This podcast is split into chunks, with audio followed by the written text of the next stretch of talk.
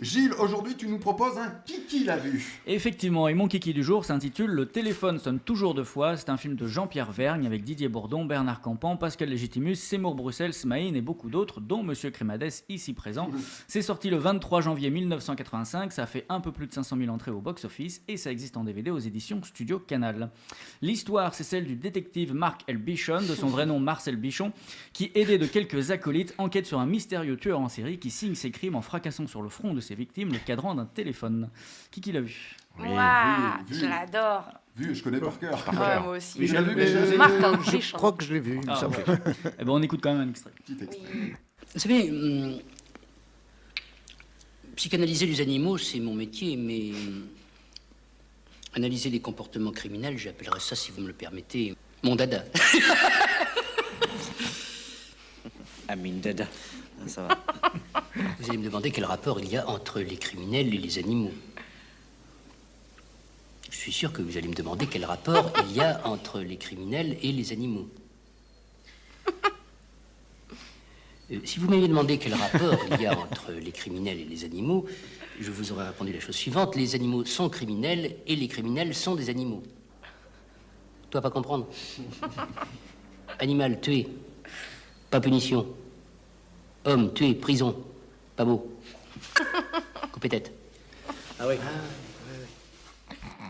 Alors, entre 1982 et 1985, déboule sur notre écran cathodique, cathodique une nouvelle vague de comédiens humoristes jeunes et dynamiques, bourrés de talent pour la plupart et d'une modernité particulièrement bienvenue. Parmi eux, Bourdon, Campan, Légitimus, Smaïn, Muriel Robin, Michel Bernier, Mimi Mati, Philippe Chevalier, Régis Laspalès, Annie Grégorio, Chantal Latsou, ainsi qu'à certains Michel Crémades. Si on a encore un peu de mal à retenir leur nom, leur visage en revanche devient tout aussitôt familier, car ce programme télévisé cartonne rapidement, allant jusqu'à atteindre 11 millions de téléspectateurs chaque soir ou presque. Et c'est donc tout naturellement qu'on les voit alors s'imposer progressivement au cinéma. Plusieurs d'entre eux tentent même d'accélérer le processus en écrivant leur propre film intitulé Le téléphone sonne toujours deux fois. Ils sont cinq et se font d'ailleurs appeler les cinq, tout simplement. Il s'agit de Bourdon, Campan, Légitimus, Seymour Bruxelles et Smaïn.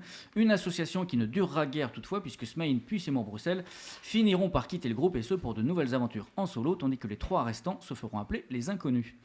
En attendant, ce téléphone sonne toujours deux fois le bon goût de dynamiter la comédie française des années 80 par un humour parodique, décalé, voire totalement absurde, une sorte de cité de la peur avant l'heure, au sujet d'ailleurs assez similaire sans pour autant rencontrer, hélas, le même succès lors de sa sortie en salle, une œuvre certainement trop en avance sur son temps, néanmoins bougrement efficace, d'une ambition redoutable et d'une sincérité touchante.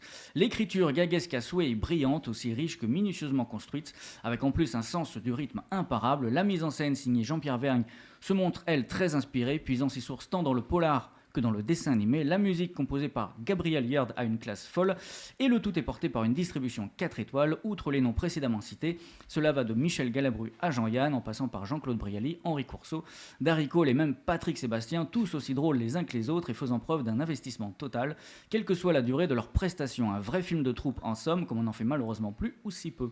Bref, ceux qui ont déjà vu le téléphone sonne toujours deux fois lui vouent généralement un véritable culte. Conseille donc à tous ceux qui ne l'auraient pas encore vu, foncez, précipitez-vous sur ce téléphone, vous ne décrocherez pas. Oh oui, Merci Gilles. Alors la fin, c'est le- c'est l'accroche de l'affiche. hein, donc, je rends à César ce qui lui appartient.